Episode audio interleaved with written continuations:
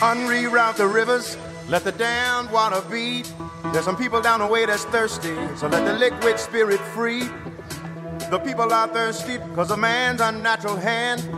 Watch what happens when the people catch wind, when the water hit the banks of that hard, dry land. Liquid spirit.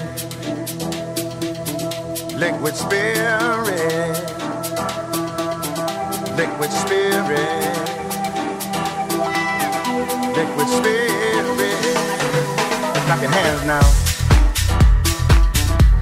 Allez, bonjour à tous, bonjour à toutes. Ravi, c'est Mythe de Boss. Olivier Sokolski en votre compagnie. J'espère que vous allez bien. On va régler tout ce qui est à régler comme ça. On est parti ensemble pour, euh, bah, une, heure de, une heure bonheur avec nos invités du jour. Aujourd'hui, je suis euh, accompagné de Raphaël Abou. Bonjour Raphaël. Bonjour. Ça va bien? Ça va super et vous? La pleine forme. Alors je vais, je vais vous laisser le, le soin de présenter notre, notre invité aujourd'hui. Alors, euh, bah, aujourd'hui, on est ravis de Et on recevoir. va, mettre la, on va mettre la caméra sur lui, il est quand même plus intéressant à voir que nous. C'est vrai, vous trouvez? Ouais, ouais, 100%. Ouais, je suis pas sûr, moi, mais enfin bon, on va lui demander. Euh, bonjour Grégoire, on reçoit aujourd'hui Grégoire Talbot, bonjour. Bonjour Raphaël. Et euh, Grégoire Talbot est un entrepreneur inspirant qui va nous parler aujourd'hui de son entreprise Decarbonize, avec laquelle il sauve le monde.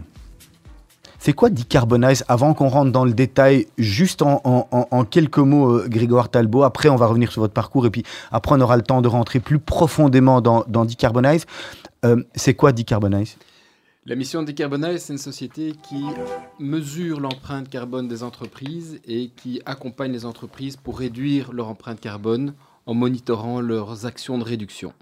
Donc on est vraiment en plein cœur du sujet aujourd'hui de la réduction de notre empreinte sur la planète. Allez, moi je vais commencer avec une question qui n'a rien à voir avec votre parcours, qui n'a rien à voir avec vraiment ce que vous faites, j'en suis sûr. Vous avez vu le film là sur l'empreinte carbone, euh, sur, euh, sur les mecs à Paris qui ont fait, qui ont fait l'arnaque au CO2 euh, pour des, des- des centaines de, de- de- de millions qui font partie d'ailleurs en Israël. Mais, mais vous l'avez vu ce film-là, vous en pensez quoi? C'est possible ça de le faire? Bon, c'est- possible de le faire. euh, C'était possible de le faire. Je pense qu'aujourd'hui, les marchés de, crédit carbone sont beaucoup plus contrôlés, mais il y a encore eu quelques scandales euh, il, y a, quelques semaines avec euh, des, journalistes qui ont été voir sur le terrain des études, qui ont été des, plantations qui ont été plantées sur base de crédit carbone. Et on s'est rendu compte que tout ça n'était pas bien fait ou bien géré.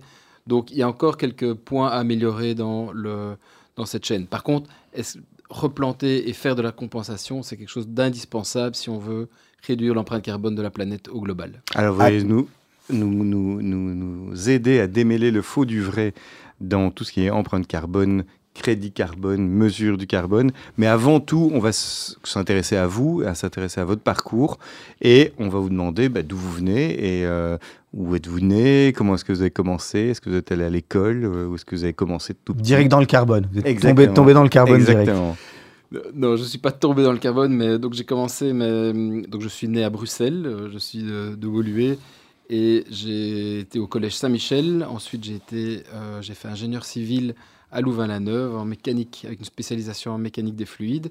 Oula, et pourquoi est-ce que vous avez choisi la mécanique des fluides? C'était la mode? Non, pas du tout. J'étais passionné par tout ce qui était avion, écoulement, euh, et, euh, et quelque part dans mon parcours, ça s'est retrouvé un petit peu quand je me suis mis à la voile. Et donc vous avez toujours eu un parcours euh, scientifique, donc c'est même au lycée, au collège, c'était c'était la science avant tout? Oui, j'étais en maths fort, sciences fort. Et qu'est-ce qui vous attire là? Parce que vous êtes doué ou parce que vous avez vraiment une passion pour ça? Moi, doué, c'est beaucoup dire. J'étais, surtout nul dans les langues et en, et en français, et donc c'est là que je réussissais le mieux, donc c'est là que je mettais mes forces. Et vous l'avez fait par défaut. Voilà. Très bien. Et donc euh, vous faites euh, maths fort, physique, chimie, j'imagine, euh, euh, toutes les sciences. Oui. Et vous décidez de rester à Bruxelles pour vos études? Oh, oui, enfin à Louvain-la-Neuve À plus Louvain-la-Neuve, précisément. ouais. Et donc on, là, je fais mes, mes cinq années d'ingénieur.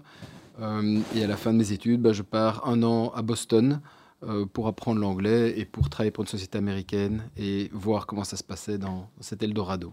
Et juste avant cet Eldorado-là, qu'est- qu'est-ce qui vous a attiré? Pourquoi vous voulez devenir ingénieur? Euh, C'est, c'est, euh, euh, Vous avez des, des racines familiales qui vous, qui vous poussent vers ce métier? Alors d'une part, oui, mon père et mon grand-père étaient ingénieurs civils. D'accord. donc, euh, Vous avez baigné une- là-dedans? Il y avait une certaine logique et une pression, enfin pression non, mais une, euh, un attrait en tout cas pour, pour tout ce qui était science et euh, machine et, euh, et, et physique. Euh, et ensuite parce que j'étais bon en maths et en sciences et que ça, ça me passionnait, donc euh, je me suis lancé là-dedans. D'accord. Et donc après vos études, vous partez aux États-Unis. Et après, je pars aux États-Unis, donc je parlais très très mal anglais. Et, euh, C'est quoi C'est suis c'est arrivé, pour les études supérieures Après les études supérieures ou après, après, les, après les, les Non, humanités? Non, c'était après l'UNIF. C'était Après l'UNIF. Genre année, faire un euh, master? Non, même pas. C'était pour faire une année euh, pour apprendre l'anglais et euh, j'ai eu la chance de, de faire un séminaire à la MIT à ce moment-là. Ah oui, c'est pas peu dire MIT à, à, à Boston. Oui, tout, tout ce qui était. Et c'était un séminaire sur l'entrepreneurship. Mhm. Et donc, c'est là que j'ai eu le premier contact avec tout ce qui était création d'entreprise. Et j'étais justement au moment du, du crash boursier euh, d'Internet à ce moment-là. Et j'ai vécu en pleine séance à la MIT où euh, le Nasdaq avait perdu euh, 3000 points en, en une séance. Et donc, c'était le drame pour toutes ces sociétés technologiques qui se créaient. Et c'est quoi l'ambiance? Ça vous a impressionné à ce moment-là euh, euh, d'être quelque part au cœur du réacteur? Ben, c'était impressionnant parce que c'était, il y avait un mouvement de panique. Il y avait un mouvement de panique de, de on, on enseignait l'entrepreneurship de sociétés technologiques et à ce moment-là tout s'effondrait. Donc il y avait un peu la question du, du pourquoi, de se dire qu'est-ce qui se passait et est-ce qu'il n'y avait pas une sorte de de, de, rêve là derrière ou de, ou de chimère qu'il fallait euh, fallait peut-être rationaliser un petit peu? C'est ça. Et donc vous restez un an là-bas et puis vous décidez de, de- de revenir en Belgique ou vous voulez rester encore un petit peu Non, je suis rentré pour, euh, bah, pour travailler. Ça, ça vous disait rien de rester aux États-Unis? Vous n'avez pas aimé? C'est ou- ou- l'expérience. Vous pouvez la qualifier de comment? Parce qu'on dit souvent les États-Unis sont 20 ans à l'avance. Ils voient, ils voient plutôt. Vous, c'est pas un pays qui vous attirait spécialement? Il y avait peut-être un côté un peu fake, un peu ou au contraire, vous vous êtes dit tiens, je ferais bien quelque chose là-bas finalement? Alors le pays m'attirait t- terriblement pour le côté tout est possible. Donc euh, The sky is the limit, on dit hein, là-bas. le, le- tout est possible si on a une idée. Le marché gigantesque, le, le- le cadre, on, on peut essayer. on- tout est plus grand. Donc oui, j'a- j'avais envie de rester, mais j'avais des, des appels familiaux et euh, Des attaches familiales des qui vous ont ramené des attaches féminines qui me rappelaient en Belgique. Et donc voilà, je suis rentré. euh, D'accord. euh, Et donc on est en quelle année là? On est en 2002 en, oui, en C'est ça. 2000. En 2000. En 2000 Ouais, ouais. Il se passe 2000. quoi quand vous rentrez en l'an 2000 alors pour fêter, pour fêter dignement ce, ce passage de siècle? Ben, j'ai commencé à travailler donc euh, directement. dans Je l'entreprise travaillais familiale? Non, non, pour euh, Non la société IBM. Et donc, j'ai travaillé D'accord. pendant, pendant 4 ans. Ça veut dire que quand on sort d'une place comme ingénieur civil, des études que vous avez faites, on est pris directement. C'est un bon, euh, ce sont des bonnes études. euh, on, on a des propositions tout de suite. Quand on ingénieur, on va dire que c'est quelque part, ce sont les meilleures études, certainement ingénieur civil, qu'on qu'on peut avoir euh, quand, quand on cherche du travail. Oh, ce sont des bonnes études. de- de Il y a dire que ce choses. sont- hein, Olivier. Non, non, civil. Non, non, non, mais, non mais, mais on sait que, allez, les polytechniciens, c'est comme ça qu'on, c'est comme ça qu'on dit à Bruxelles, c'est des gens qui, quand ils sortent, c'est important. euh, euh, si vous êtes bon en maths et, et, et- et- et fort dans toutes ces, dans toutes ces branches, pont, chaussée, tout ce qu'on veut, c'est des places qui sont fort. euh, on n'en a pas assez, c'est ça? En tout cas, à l'époque, c'était fort demandé. Et donc, oui, on avait beaucoup de demandes de la part des sociétés de conseil des- ou des sociétés euh, plus industrielles. Donc, on était, euh, le marché de l'emploi à ce moment-là était très bon. Donc, Et qu'est-ce qu'ils vous demandent de faire alors chez IBM Vous allez pour faire quoi? Alors chez IBM à l'époque, je voulais aller, comme je revenais des États-Unis, que j'adorais tout ce qui était nouvelles technologies. Et ben, je, je suis devenu consultant e-business, Ouais. et euh, ce qui veut plus rien dire aujourd'hui, mais Donc e-business, c'est- le, l'internet, comment faire du business sur internet, comment faire du, donc c'était le début de la digitalisation et du euh, Alors qu'à l'époque, la moitié des foyers en Belgique n'avaient même pas Internet chez eux. non exactement. ça. Ouais. C'est ça. Donc c'était un peu, vous étiez pionnier à ce moment-là? Bon, c'était des nouvelles, euh, oui, c'était clairement des nouvelles, euh, des, des nouvelles tendances qui, qui m'attiraient beaucoup. ouais. Et alors, c'est quoi consultant e-business à ce moment-là? C'est c'est de, vous faites quoi de, de- des conférences sur l'e-business et sur le potentiel que ça a? Ou vous, vous implémentez vraiment des- des solutions? Bah, j'ai fait beaucoup de missions à ce moment-là pour des clients et euh, un client, entre autres, où j'ai beaucoup travaillé et qui va définir aussi de mon avenir après, c'est euh, donc j'ai travaillé pour le groupe Suez à l'époque et j'ai défini toutes les balance scorecards, donc les KPI, les indicateurs de performance de, du groupe euh, avec toute une équipe de, de consultants d'IBM. Et donc on allait rechercher les données dans les entreprises pour euh, collecter les datas et Mais qu'est-ce que ça a à voir de- avec le e-business? C'est une très bonne question. Ok, d'accord. D'accord. Et, et on s'y attend parce que c'est toujours une question qu'on a quand on a des polytechniciens et qu'Olivier, on se dit toujours, tiens, euh, ils apprennent à construire des ponts, des avions, des fusées. Et là, vous vous retrouvez effectivement à collecter des datas euh, d'une d'une entreprise multinationale. Est-ce qu'il n'y a pas un décalage par rapport à ce que vous aviez comme idée de l'ingénieur? Euh, c'est ce que je venais chercher en tout cas. J'étais pas un vrai ingénieur dans le sens où euh, j'étais pas un passionné de la mécanique et de, de, de, de toute la, la recherche scientifique. Surtout avec ce que j'avais vécu aux États-Unis, j'avais envie de faire du business. J'avais envie d'être dans. Vous avez le virus du business. Oui, j'avais Ouais. envie de. À terme, j'avais envie de créer une société. J'avais envie. Donc, j'étais plus un, attiré par le business et la stratégie et la création d'entreprise que par la, technologie et la, physique. Et, à ce moment-là, vous vous dites pas, tiens, j'aurais dû faire d'autres études, j'aurais dû, euh, je sais pas moi, étudier euh, plutôt ingénieur de gestion plutôt qu'ingénieur euh, civil, parce que finalement, ça a l'air plus adapté à ce que vous cherchez à ce moment? Je me le suis pas dit à ce moment-là, je me le dis plus aujourd'hui, de me dire, est-ce que j'aurais pas dû faire des études où j'aurais pu plus voyager pendant mes études, apprendre plusieurs langues, voir plusieurs cultures? Alors, je vais vous poser la question à l'envers. Est-ce que vous auriez pu faire ce que vous faites si vous n'aviez pas fait vos études d'ingénieur civil? Je pense que oui. Je pense que c'est. euh, Je pense que les études d'ingénieur, ça, ça- ça nous aide à apprendre vite et à, et à structurer les choses et à modéliser les choses, peut-être plus que dans d'autres études. Mais pour faire ce que je fais aujourd'hui, j'ai, au contraire, je pense que quand on fait des études universitaires euh, assez poussées, on a tendance à voir le risque. Et, euh, donc, c'est pas spécialement un atout d'être ingénieur pour faire ce que je fais aujourd'hui. D'accord. Et donc on revient, donc vous êtes chez IBM, vous commencez à, comprendre chez votre premier client euh, Suez ce que c'est les, données d'une entreprise et qu'est-ce que ça vous inspire alors? Alors, ça, ça m'inspire que c'est, passionnant de, de pouvoir essayer de, de résumer en quelques pages le, tout le, l'ADN et tout le business model d'une entreprise, surtout aussi grande que celle-là. Qu'est-ce qu'elle faisait Euh, Suez à l'époque? Bon, c'était tout ce qui était euh, Electrabel, euh, D'accord, donc euh, ceux qui fournissent notre électricité, Tous ceux qui étaient euh, dans, le domaine de l'énergie. D'accord. Et, mais bon, voilà, rapidement aussi, je me suis dit, maintenant, j'en ai marre d'avoir un patron et il est temps de faire autre chose. Et comment ça se fait que vous en ayez marre d'avoir un patron? Ça vous inspirait plus? Vous trouvez que vous n'étiez plus satisfait de, de- de- de- du travail que vous faisiez intellectuellement? Qu'est-ce qui vous déclenche à ce moment-là l'envie de partir?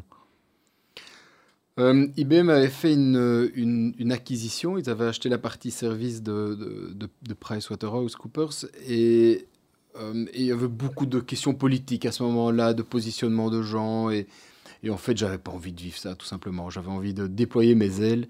Et dans le cas d'une grosse entreprise comme ça, c'était pas toujours facile. C'était le bon moment, vous étiez mûr, vous sentiez que vous aviez fait le tour un petit peu de, de- de- de ces boîtes et vous saviez déjà ce que vous vouliez faire au, moment où vous dites euh, je quitte IBM Vous aviez déjà vo- votre idée de, de votre société? Non, c'est arrivé tout à fait par hasard. En fait, j'ai fait un, un executive master à Solvay euh, en parallèle quand j'avais euh, 28 ans. Donc vous Bon. travailliez déjà et en parallèle vous faites, un, faites un, master. Exactement. Et euh, dans le cadre de ce master, à la fin du le dernier cours de- du master, donc après un an, j'étais en fait j'avais une idée de, lancer une entreprise, mais complètement différente. Il y a un neurochirurgien, le, professeur Georges, qui nous donne euh, un cours sur le management cockpit. Et à la fin de son cours, il demande euh, est-ce qu'il n'y a pas quelqu'un qui, qui veut reprendre la société et, et travailler pour moi Attendez, moi je comprends pas là. Donc il y a un neurochirurgien qui vous parle de management cockpit. Il y a quelque chose qui, qui- qui- qui m'échappe. Alors, le professeur Georges avait conçu un, un concept qui s'appelait le management cockpit, qui était breveté, qui consistait à présenter l'information de manière optimale pour, op- pour optimiser la prise de décision au sein d'un comité de direction. Un peu comme un cockpit d'avion ou de fusée, c'est ça? Tout à fait. D'accord. Voilà. Et donc, c'était pour voir, voir des lampes rouges, des lampes vertes quand, quand le client n'est pas content, quand euh, les, les ventes sont en train de diminuer. Et, euh, et Et voilà. donc on s'imagine un peu piloter une entreprise comme un vaisseau spatial avec des lumières qui s'allument partout. euh. Quelque part, oui, on, avait, on construisait des salles comme le studio ici avec euh, tous les indicateurs de performance de l'entreprise et les, les sociétés faisaient, des sociétés comme Siemens, Accor, faisaient des comités de direction dans ces salles pour voir, pour avoir une vision complète de tout ce qui se passait dans l'entreprise. Et ça, c'est le professeur Georges qui fait ça. Ouais. Et donc il vous présente ça dans un cours. Et là, vous dites tilt, c'est ça que je veux faire. Voilà, alors je vais le voir à la fin du cours et je lui dis, bah, ça m'intéresse. Et puis il me donne rendez-vous euh, deux jours plus tard euh, dans un hôtel avenue Louise, je vais le voir. Et puis il me dit oui, voilà, je voudrais que... je- Il, il me dit qu'il serait intéressé que, que je travaille pour lui et je me présente, je présente mes... Et puis moi je lui dis non, en fait je veux pas travailler pour vous, mais je voudrais que vous travaillez pour moi. Et puis là il m'a regardé et il m'a dit waouh, eh bien d'accord. Et alors en fait j'ai repris une partie de sa société euh, à ce moment-là. Et donc, vous, vous, vous êtes jeune, vous avez 28 ans, vous quittez IBM et vous dites tiens, un type que j'ai vu euh, pendant une demi-heure à un cours, je vais racheter sa société et il va travailler pour moi. Oui, bon, et je- quand vous rentrez à la maison et que vous expliquez ça à, à- à votre femme ou à vos parents ou à votre famille, ils vous demandent si vous êtes, euh, si vous avez bu ou Bah, ça s'est fait assez vite. Quelque part, euh, je n'avais pas euh, grand-chose à perdre non plus. À 28 ans, j'avais pas de maison, j'avais pas d'enfants, j'avais pas de- de- d'emprunt. euh, donc j'étais libre comme l'air. Euh, on- Et donc oui, la décision s'est prise euh, très rapidement et j'ai appelé 3-4 personnes et euh, les, les avis me disaient plutôt, bah, écoute Greg, lance-toi. Si tu le sens, vas-y. Euh, et t'as rien à perdre. Si tu te plantes, tu te plantes, mais génial. Alors c'est Grégoire Talbot de la société De Carbonis qui est avec nous. On va marquer Grégoire une première pause musicale. Vous avez présélectionné deux morceaux, lesquels et pourquoi? Alors j'ai sélectionné une chanson de Lady Gaga dans le, du film euh, du film, euh, Du A Star film, Is Born voilà. Euh, et, et j'adore cette chanson parce qu'on la chante très souvent. euh, Alors c'est laquelle? C'est euh, Always Al- Remember Us? Ouais, On commence par celle-là, vous voulez? C'est parfait. Et- Et il y a une et- énergie de dingue et cette femme a une énergie incroyable. Alors en tous les cas, nous, on est sur Radio Judaïka, c'est Mythe de Boss et on se retrouve d'ici quelques minutes. burning in your eyes. You look at me, babe, I wanna catch on fire. It's buried in my soul, like California gold. You found the light in me that I couldn't find. So when I'm all choked up, but I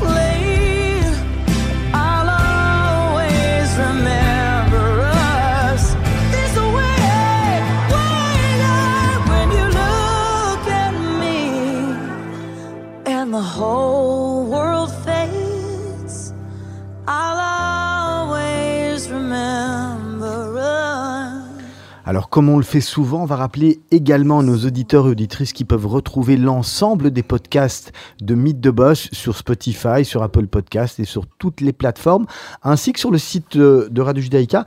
Vous savez, euh, euh, vous savez, mon cher Raphaël, que vous pouvez télécharger l'application. hein. Elle est top. hein. Ah, mais je vais le faire. Vous l'avez pas encore? Mais non, pas encore. Voilà. mais, euh, Une petite application, une petite app, vous appuyez sur Play, il y a la radio qui part toute seule, et puis sur l'application, vous retrouvez également tous les podcasts. Génial. On, on va reprendre avec notre invité, Grégoire de Talbot, dit Carbonize. D'accord. Et c'est Grégoire Talbot et pas Voilà, deux comme- Talbot. Comme- mais ça, c'est. Mais, on l'aura bien à la fin de, à la fin, à la- à la fin Mais de c'est un, grand classique. Hein.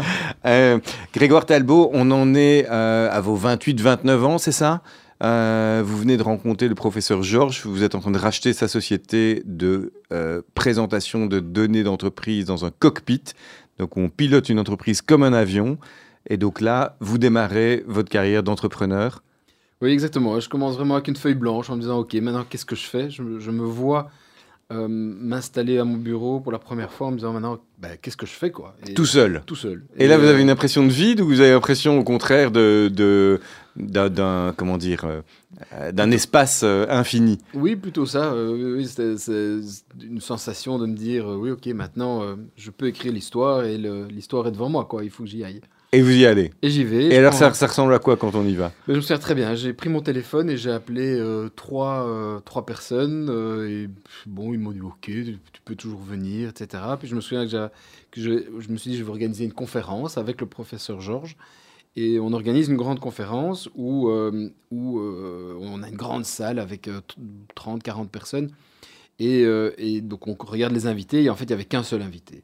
Donc j'étais j'étais assez embêté. Et donc euh, la veille, je téléphone à mes copains, ma famille. Je leur dis les gars, vous devez absolument venir. euh, parce que j'ai un potentiel client et euh, il faut pas que Il faut pas qu'il se sente tout seul. Et donc on donne notre conférence, ça se passe bien. Le, le client, je parle un peu avec lui, mais pas trop non plus pour pas lui montrer qu'il était tout seul. Et, euh, et à l'issue de cette conférence, on a signé notre premier contrat. D'accord, donc euh, vous, c'est un prospect, un client. ouais, cette fois-là, Bravo pour, le, bravo pour le hit rate.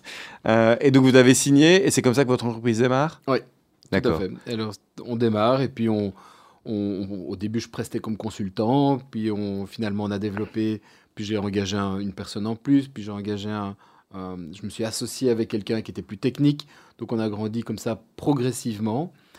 Et, euh, Et vous avez aussi augmenté votre notoriété. Moi, je me souviens très bien de vous euh, dans des magazines comme Trends euh, ou peut-être l'Echo. Et je, je- je revois encore les articles où, on voyait cette espèce de cockpit d'avion avec des lumières qui s'allumaient. Et vous, au milieu, qui, qui, qui, quelque part, pilotiez des entreprises grâce à ce cockpit.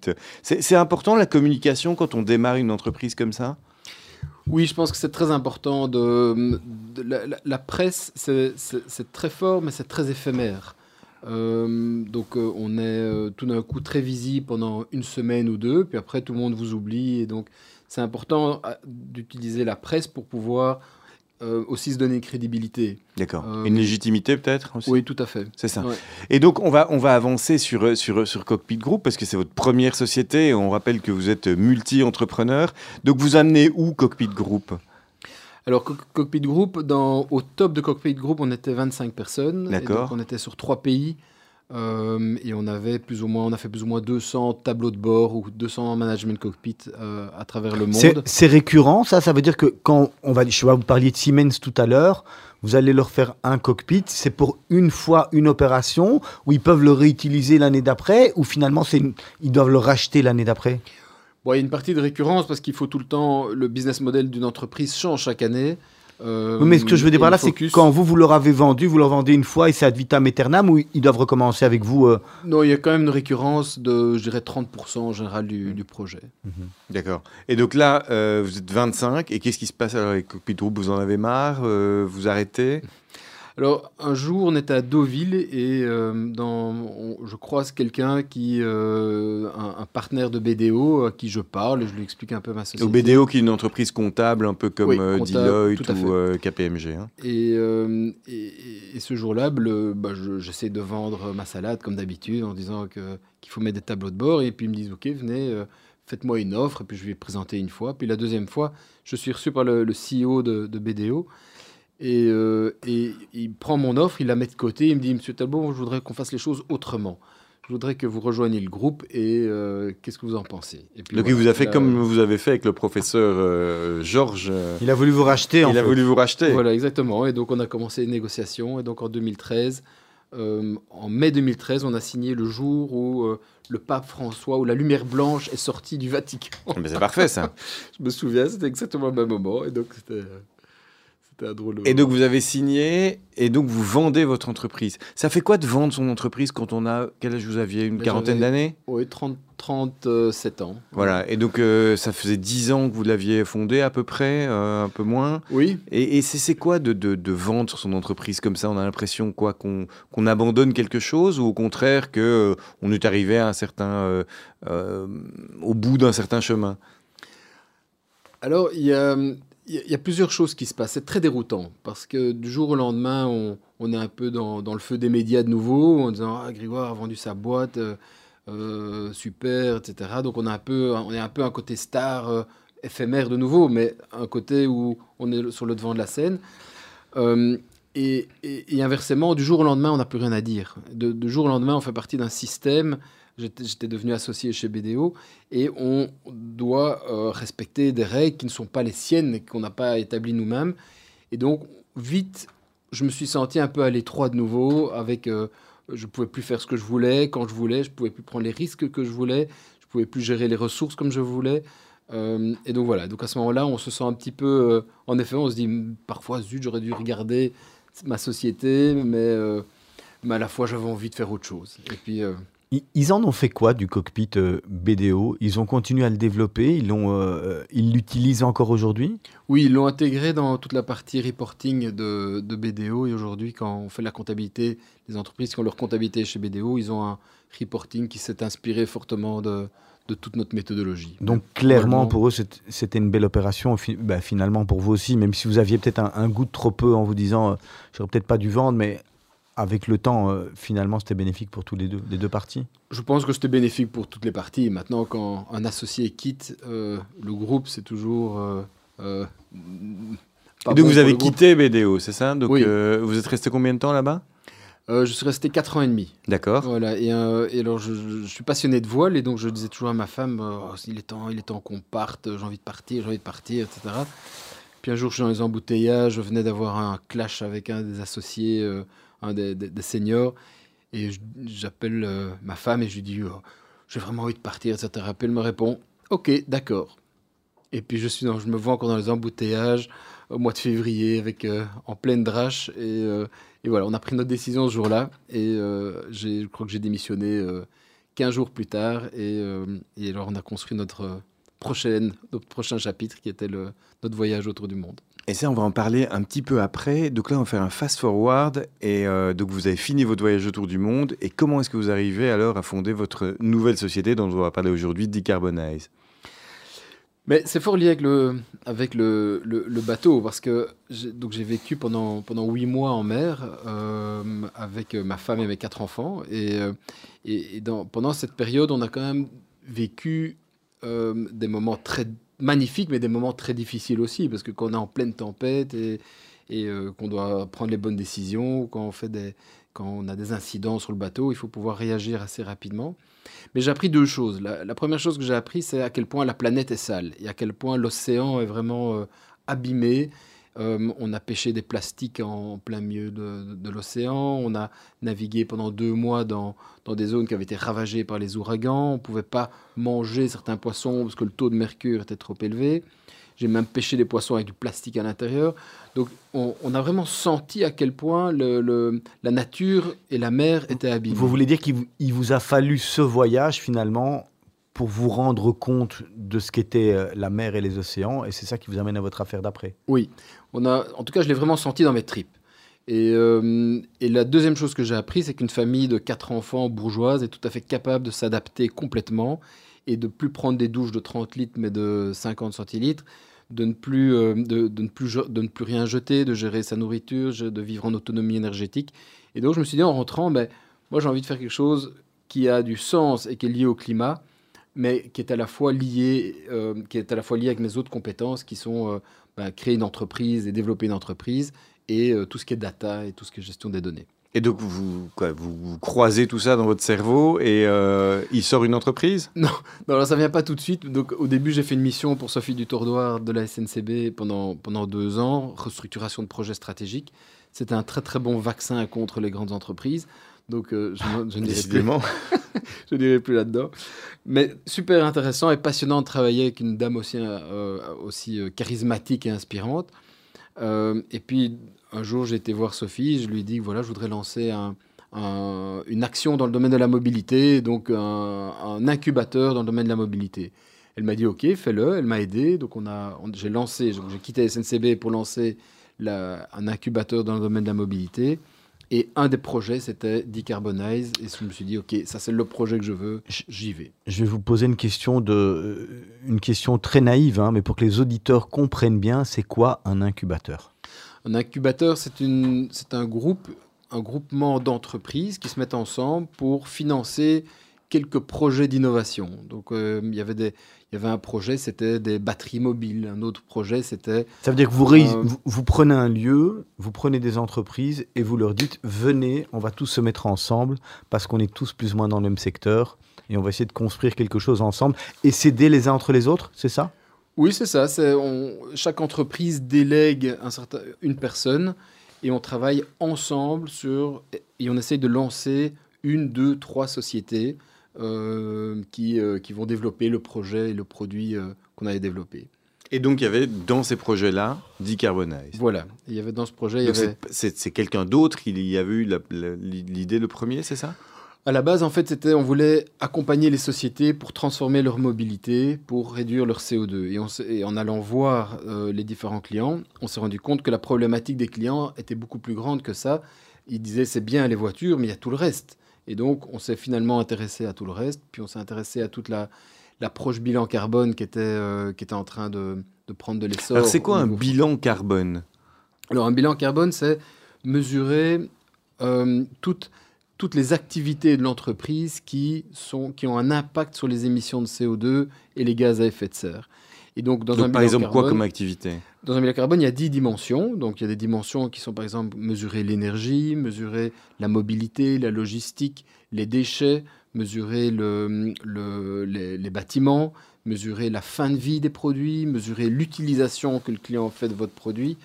Euh, voilà, et on mesure donc tout le, le flux d'activité d'une entreprise. Et à chaque donnée, donc ça peut être des mètres carrés, des mètres cubes, des kilowattheures, on transforme ça en équivalent CO2 ce qui donne un bilan, pas comptable, mais un bilan de carbone. D'accord. Et ça, les entreprises le font, euh, elles sont obligées de le faire, euh, le, le font optionnellement, c'est un, un nice to have ou un must? Alors jusqu'à présent, c'était un, un nice to have et ça dépendait fort de la personnalité du, du, du dirigeant qui disait oui, moi je veux m'inscrire dans cette logique écologique et, et, et transformer et créer un- une prise de conscience au, au- au sein de mon entreprise. Maintenant, il y a une loi qui a été votée, qui est la, la loi CSRD, qui oblige toutes les sociétés de plus de 250 personnes à faire un reporting sur le bilan carbone. Donc, C'est obligatoire maintenant pour les entreprises de faire un bilan carbone. Oui, pour toutes les sociétés de plus de 250 personnes. Et donc vous, avec Decarbonize, maintenant, vous dites, tiens, on va aider les sociétés à faire ces bilans. Exactement. Et donc on mesure et on fait ces bilans carbone et puis on propose des solutions de réduction qui permettent de réduire de 30-40% les émissions carbone de ces entreprises. Est-ce qu'à terme, Grégoire Talbot, il faudra faire ces, ces bilans carbone dans son habitation aussi? Est-ce que demain, dans 5 ans, dans 10 ans, on devra, un peu comme on fait le, le PEB, euh, euh, c'est ça? Alors le, le PEB remplit pour la, le- la fonction pour l'habitation. Donc le PEB permet de mesurer l'énergie qu'on dépense dans un, dans, un, dans un building ou dans, un, dans une maison. Par contre, demain, vous devrez peut-être faire votre bilan carbone personnel et de regarder combien de fois vous prenez l'avion, quel est le nombre de viande, le nombre de kilos de viande que vous avez mangé, quel est le nombre d'achats. Ça va, ça va arriver, vous, vous y pensez? Bah ouais, ouais, parce qu'on dit euh, vous pouvez pas prendre l'avion plus de, plus, de, plus de X fois, etc. Vous pensez que c'est quelque chose qui est en route?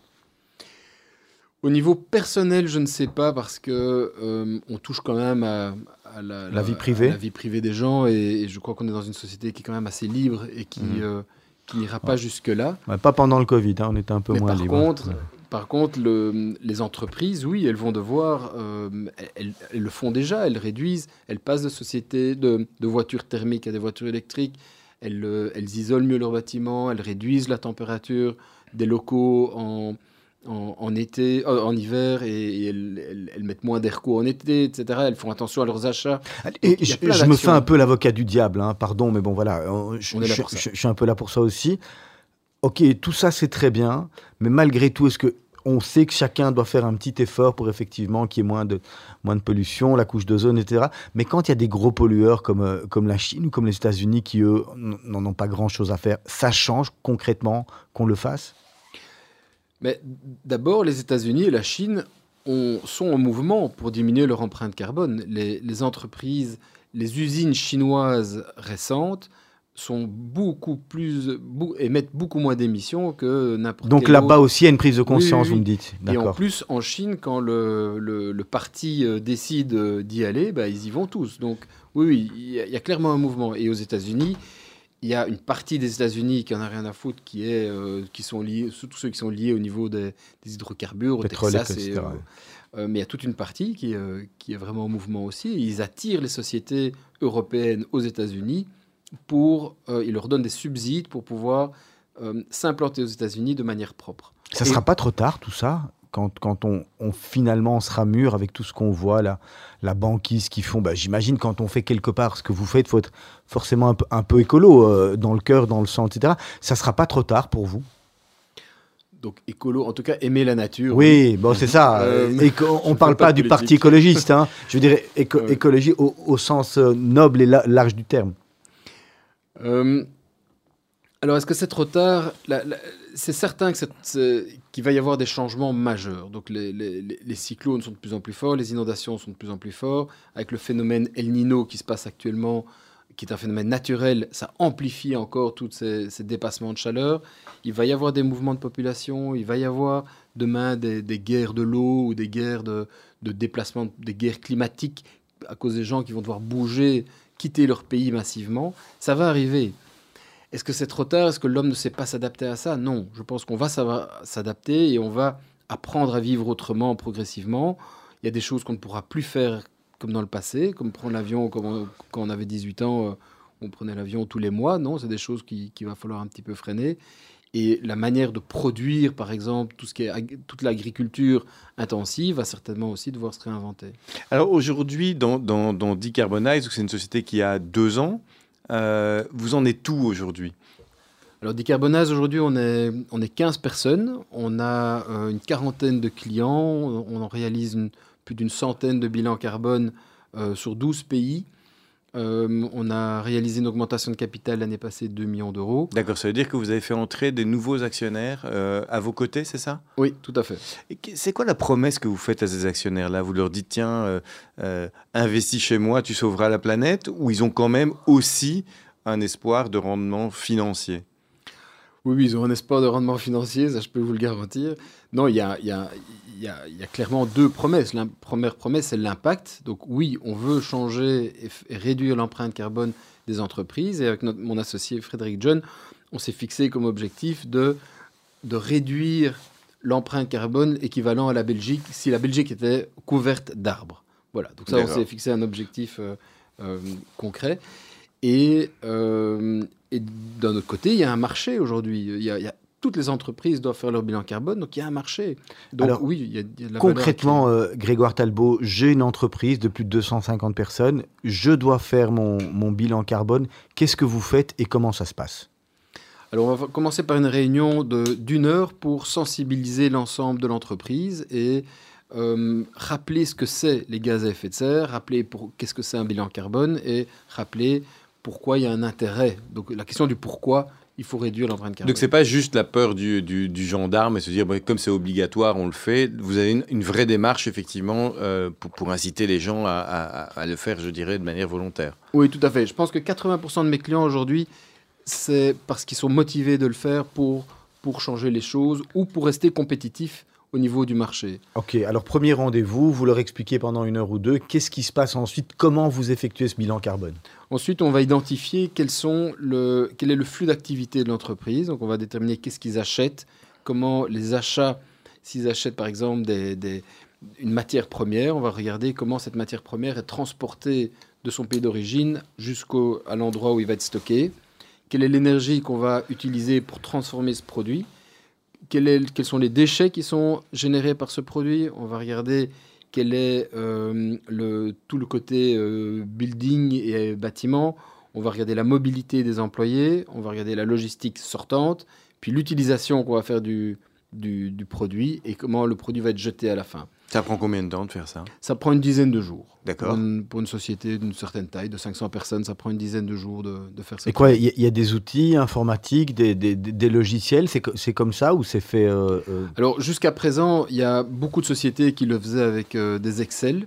Euh, et nous, on fait clairement partie de la deuxième vague, c'est-à-dire qu'on a développé une tech qui permet de collecter les datas de manière quasi automatique. Euh, on utilise de plus en plus d'intelligence artificielle pour traiter des, des gros fichiers de données. De, de- par exemple, si un, un client a plus de 2000 euh, fournisseurs, eh bien, on intègre toutes ces données dans, D'accord. dans, dans nos systèmes. c- Ça veut dire qu'à terme, le l'app ou enfin le programme que vous avez développé, c'est un peu comme dans l'entreprise d'avant. Il, il va être exportable et vendable pour d'autres euh, pour d'autres sociétés ou ou d'autres d'autres technologies. ou- Ah, L'objectif, c'est de, c'est de pouvoir euh, atteindre. un- on, on a une vision globale, donc on essaie d'atteindre toutes les sociétés industrielles euh, en Europe, et on a même des contacts aux États-Unis aujourd'hui. Et donc l'objectif, c'est que l'entreprise, avec en un minimum de temps, puisse injecter les datas et avec de l'intelligence artificielle, on restitue un bilan carbone le plus précis possible. Euh, moi, ce qui m'intéresse, c'est que vous avez, vous entrez sur ce marché-là du bilan carbone, probablement pas le premier. Donc, euh, j'imagine que quand vous allez voir des nouveaux clients, euh, ils vous disent, bah non, on a déjà quelque chose, etc. Qu'est-ce qui fait en tant qu'entrepreneur que vous dites, tiens, je vais quand même y aller alors qu'il y a déjà des gens et ils vont quand même me choisir, même si j'arrive un peu après les autres? Eh bien, figure-toi, Raphaël, que ça me rassure énormément d'avoir des concurrents et d'avoir euh, déjà des clients qui ont déjà utilisé d'autres technologies. Dans mon premier business, j'étais euh, un, explorateur. Donc, j'expliquais des choses où les gens n'avaient jamais entendu parler d'un management cockpit ou d'une balance scorecard. Et donc, je devais vraiment ouvrir un marché. Le marché, ce qui était en fait le marché de la business intelligence d'aujourd'hui. Euh, et, et tandis que dans ce marché-ci, aujourd'hui, il y a déjà des concurrents et donc on, mais le marché est énorme, donc on, on est- il y a de la place pour tout le monde. D'accord. Et mais vous vous battez euh, contre les autres, vous, vous, vous expliquez, qu'est-ce que vous faites de mieux en fait? Ah, qu'est-ce qu'on fait de mieux? Ben, On essaie d'être le plus professionnel et d'essayer d'avoir des offres le plus claires possible. Euh, et la grosse différenciation, c'est qu'on on veut donner l'autonomie aux entreprises pour réaliser leur bilan carbone. Donc on le fait la première fois avec eux, et la deuxième et la troisième fois, ils sont en mesure de le faire normalement tout seuls. J'aimerais faire un petit, un, petit parallèle. Vous, vous, créez une première société qui mesure quelque part, on va dire, les, données financières, hein, le cash flow des entreprises. Aujourd'hui, vous mesurez quelque chose qui est peut-être plus concret, qui parle peut-être plus aux gens, c'est-à-dire les émissions carbone. Euh, Est-ce que vous, il y, a- y une vraie différence, par exemple, euh, par rapport aux employés que vous essayez d'engager, par rapport même euh, à votre entourage, euh, d'être dans une société, on va dire, plus à impact qu'avant? Oui, il y a une grosse différence. Donc, on- clairement, aujourd'hui, c'est aussi lié à la nouvelle génération Y. Donc, les, les, les, gens. C'est la génération Z, je crois maintenant, Z non? même, oui. Euh, les, les employés sont tous des gens qui sont engagés, qui sont motivés, qui viennent là par, euh, par décision profonde et intime conviction de vouloir travailler dans une société qui a du sens et qui apporte un impact euh, au niveau de- des émissions carbone. D'accord, donc vous pensez que c'est- important, euh, même pour vous personnellement, après, de, montrer l'exemple, donc vous pouvez plus venir euh, en Range Rover au- au travail, ça se fait plus ça? Non, ça se fait plus. D'accord, la Porsche non plus, c'est fini Non, j'ai jamais eu de Porsche, mais non, de- non, mais par contre, avec mon épouse, on a décidé, en revenant de notre voyage, de n'avoir plus qu'une seule voiture, malgré les quatre enfants. Euh, et on prend beaucoup moins l'avion qu'avant, euh, quasi plus. Euh, donc oui, on essaie de montrer l'exemple. Je vais en vélo tous les jours euh, au bureau. Et alors, je, je- je vais revenir sur votre, votre carrière d'entrepreneur. Donc, vous avez fondé finalement deux sociétés à succès. hein, une qui mesure euh, les données financières, l'autre le carbone. Vous l'avez fait à quasiment 20 ans d'intervalle. Euh, co- comment vous, qu'est- qu'est-ce a de différent euh, en tant qu'entrepreneur entre fonder une société à 28 ans et une à 48 ans? C'est une très bonne question. Il y, a- deux différences. La première différence, c'est l'expérience et l'énergie. Euh, donc le point positif, c'est que j'ai fait en un an avec mon associé ce que j'avais fait en cinq ans dans ma première société. Donc lever des fonds, construire une équipe, prendre une position de marché, voir des clients, tout ça a été excessivement beaucoup plus vite que dans ma première société. Par contre, en effet, l'énergie, à 47 ans, on a euh, un peu moins d'énergie qu'à 30 ans, mais heureusement, mon associé a 32 ans et il a une énergie débordante. Euh, mais clairement, oui, avec quatre enfants, euh, euh, une maison et tout un, toute une inertie de vie, c'est moins facile de relancer une boîte à 47 ans. Et, et- et quelle est votre appréhension du, du- du risque? Parce que quelque part, quand vous avez fondé votre première société, vous l'avez dit tout à l'heure, j'avais pas d'enfants, j'avais pas d'emprunt, etc. Aujourd'hui, vous avez quatre enfants, vous avez euh, euh, votre maison. Est-ce que, est-ce que relancer comme ça, c'est relancer les dés à 47 ans, c'est pas un peu euh, quelque chose de trop risqué pour, euh, euh, pour, pour- pour votre âge, on va dire, hein, pour, être, pour être direct? Oui, mais à la fois, il y a une question d'épanouissement personnel. Euh, en fait, moi, j'ai le vertige quand je suis dans une, euh, dans une position, dans une entreprise qui va m'assurer mon, mon, mon, salaire toute ma vie. Ça me donne le vertige, en fait, de me dire, oula, je vais être... euh, je vais, je vais m'ennuyer, quoi. Et si je m'ennuie, je vais attraper les cheveux gris trop rapidement et ça va pas aller. Donc, en fait, c'est un besoin profond, je pense. Je devrais aller voir mon psy pour ça, mais c'est un besoin profond de, de, de, de créer, d'innover, de, d'être mon propre chef. de vous mettre à risque Je crois que j'ai un besoin de me mettre à risque, oui. Et, et le fait de partir en bateau aussi, ça, c'est, se confronter à soi-même, c'est de, toucher ses limites, enfin de dépasser largement ses limites. Vous avez parlé de vos, quatre euh, enfants. Alors, il y, a- deux questions. La première, ils vous suivent dans, votre, je pas dire votre façon de faire, votre façon de vivre. Ils sont en adéquation avec, euh, avec ce que vous faites à la maison, première chose. Et alors, deuxième chose, on parlait d'écolo tout à l'heure. Finalement, ça vous dit pas de vous lancer en politique? Parce que vous, vous, avez une vraie, euh, une vraie influence sur ce que vous faites? Alors, par rapport à mes enfants, euh, aujourd'hui, ils sont encore euh, euh, à l'école. Donc, euh, est-ce qu'ils vont. petits. Il y a- il y a mon petit dernier qui est passionné de voile. Mais voilà, donc je ne sais pas encore quel est l'impact que j'aurai. Et en général, on mesure ça plutôt vers 30 ans, l'impact que nos parents ont eu. Aller en politique, je crois que je ne pourrais pas. Parce que la politique, c'est un, un métier où on ne peut pas être soi-même, on ne peut pas être authentique, on ne peut pas prendre de trop, trop de risques non plus sur certaines choses. Et euh, je, je- je suis ouvert à discuter avec les politiques, mais être moi-même politicien et suivre les lignes d'un parti, Ils vous ont consulté, il y a des partis qui vous consultent là pour parler de bilan carbone, etc. Vous êtes, vous êtes consulté? Oui, oui, je, je- je suis en contact avec plusieurs partis politiques où, où je leur donne mon avis, ma vision et, et ce que je recommande de faire pour les entreprises. ouais. Vous avez l'impression que la, prise de conscience au niveau politique, elle est réelle? On, voit aujourd'hui que qu'on veut ralentir un peu, mettre un peu sur pause les ambitions climatiques. Ça, vous fait peur? Alors je pense que la, prise de conscience, elle est là. Euh, maintenant, je pense que les politiciens ont leurs contraintes, euh, comme tout chef d'entreprise, et, et, et c'est peut-être pas une priorité court terme. Et quand on connaît les politiques, surtout à un an des élections, on est dans du court terme. Et, on et, doit- et parmi les entrepreneurs, et- quand vous venez avec votre bilan carbone, etc., il n'y a pas qui vous disent euh, Pff, on en a ras-le-bol de ça Parce qu'on l'entend chez les citoyens et, chez les entrepreneurs. c'est- Vous l'entendez aussi? Ce que j'entends beaucoup, c'est ce n'est pas une priorité. Ça, je l'entends beaucoup. Euh, mais dire qu'ils en ont marre, non, parce qu'ils sentent aujourd'hui qu'il y a une pression du marché. Donc, quand un, pour gagner certains deals, pour pouvoir vendre leurs produits, ils doivent démontrer qu'ils sont clean et qu'ils font quelque chose. Donc, il y a, vraiment une question de compétitivité aujourd'hui euh, où, l'entreprise doit démontrer. Même chose quand on recrute un candidat, si on a une entreprise qui n'est pas très propre, et j'ai des clients qui, ont des entreprises qui émettent beaucoup de carbone, ils doivent démontrer pour pouvoir recruter des candidats. Maintenant, ils disent même, c'est parfois les candidats qui font des interviews à leur, à leur futur employeur pour voir si l'entreprise est, est saine culturellement. C'est ça. Donc en fait, la génération Z, c'est elle qui est demandeuse de, de- de bilan carbone. C'est vos meilleurs vendeurs, en fait. Oui. D'accord.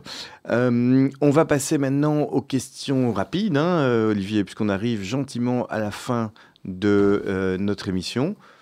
Allez, c'est parti. On y va. Les petites questions de la fin. Alors, est-ce que vous êtes fier de votre parcours? Oui, je suis fier de ce que j'ai réalisé. Le métier que vous rêviez d'exercer en étant enfant Je voulais être pilote de ligne, Ah ouais. pouvoir voler. Ah ben voilà, là c'est, ça sera en ULM du coup. En trois mots, quel est votre style de leadership? Écoute, euh, je délègue beaucoup et, et on essaye. On, on essaye. Et si ça marche, tant mieux. Si ça marche pas, tant pis. Qu'est-ce qui vous inspire en ce moment? Ce qui m'inspire énormément, c'est de pouvoir euh, partir de temps en temps en haute mer, faire du- de, de la mer offshore et d'aller euh, faire des grandes traversées. Qui est le mentor que vous avez eu et qui vous a, euh, qui vous a poussé, qui vous a aidé dans votre carrière?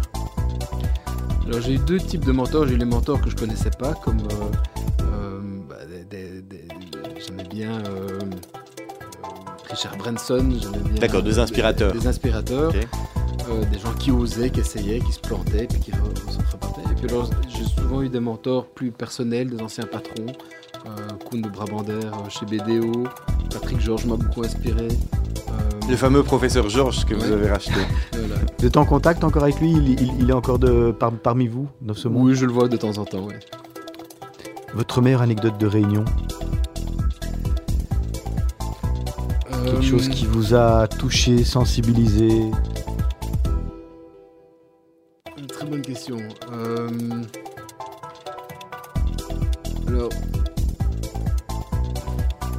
bah, j'ai eu des, des réunions. bah, oui. Une très belle expérience, c'est quand on avait établi le cockpit du groupe Accor euh, à l'époque. Et euh, le, le- le comité de direction se faisait à Budapest. Et toutes les informations du groupe Accor se trouvaient sur un seul ordinateur qui était dans ma valise. Et donc j'avais très très peur de me faire... euh, euh, De vous faire voler votre valise et qu'on doit fermer tous les hôtels du groupe Accor en une Voilà, fois. exactement. Quelle est la décision la plus difficile que vous avez prise en tant qu'entrepreneur? De, bah, c'était de vendre ma première société, je pense. C'était vraiment de, de- de se dire, ok, euh, on lâche tout, enfin, on, on s- on change de vie, quoi. Vous la prenez tout seul cette décision ou vous demandez des conseils à, à- à- à votre famille ou à, ou à d'autres personnes? Non, j'ai demandé conseil à mon conseil d'administration et à mon père qui, était, euh, qui avait mis un tout petit peu d'argent euh, dans la société tout au début. Et, euh, et alors le, le prix que le que, que, proposait était un bon prix, mais c'était pas extraordinaire non plus. Ce qu'il me proposait surtout, c'était un, un- un beau package, euh, un beau package. euh, voilà, donc je m'y retrouvais moi personnellement excessivement bien, et mes actionnaires suffisamment bien, mais D'accord. pas extraordinairement. C'était pas waouh j'avais terriblement peur de décevoir mon père et j'ai été le voir et je lui parlais et il m'a dit tout de suite Greg on s'en fout. Pour moi c'était le meilleur investissement de ma vie donc vas-y. Génial. On va vous donner une lampe d'Aladin. Vous avez trois vœux à exaucer. Allez-y, on vous écoute pour les trois vœux. C'est lesquels Bah, Mon premier vœu c'est que ma famille soit heureuse, que mes enfants soient épanouis euh, le plus possible, c'est quand même mon, quotidien. Deuxièmement je rêve d'aller passer trois mois dans le Pacifique, dans les îles Marquises et en Polynésie. Et euh, le troisième bah, c'est que Decarbonize soit un succès euh, global. Vous parlez de, justement que votre famille soit heureuse. Est-ce que vous seriez fier que vos enfants euh, fassent le même parcours que vous? Je serais pas plus fier d'un enfant qui fait mon un parcours similaire au mien qu'un autre qui, euh, qui fait sa passion ou qui. Par contre, je serais très fier que mes enfants fassent des choses de manière passionnée. Allez, la, la dernière question, je vous, la- je vous laisse la, la poser. Eh bien, écoute, c'est une question qu'on pose souvent, hein, Olivier. C'est c'est quel conseil vous auriez aimé recevoir à 20 ans que vous n'avez pas reçu? Euh, assez curieusement, c'est les langues. Euh, J'aurais voulu parler beaucoup mieux euh, le, le flamand, l'anglais, l'espagnol, euh, euh, pour pouvoir vraiment être, euh, pour pouvoir passer partout dans tous les pays du monde très facilement. D'accord. Et, et- et- et- et donc ça, c'est le conseil que vous donnerez aux enfants? Oui, c'est d'apprendre les langues le plus vite possible, de rencontrer plein de cultures différentes, de pouvoir communiquer avec euh, des gens différents, de différents euh, milieux. Grégoire Talbot, merci beaucoup d'être venu chez nous pour passer un peu de temps, nous expliquer votre, votre belle société Decarbonize. bonne continuation en tous les cas dans, dans ce que vous faites, c'est important en tous les cas. Et on se quitte avec votre deuxième titre? Oui, c'est Ico Ico de Justin euh, Wellington. Et c'est une chanson sur laquelle je danse avec ma fille sur, les bateaux, sur un bateau. Et donc, euh, ça me rappelle toujours des excellents souvenirs. Génial. Merci, merci beaucoup Raphaël, à bientôt. Merci Olivier, merci Grégoire. Merci à vous. D'ici quelques instants, vous allez retrouver le grand journal de la rédaction de Radio Judaïka, juste après les émissions de la Brit Connection, les mots d'Anouk. Et puis dès demain matin, à partir de 7h, 7h tapant, la matinale de Radio Judaïka. Passez une belle semaine et à très bientôt. Au revoir. Ngwele, step on the dancing floor. Hips be winding, DJ rewinding, take it to the island way.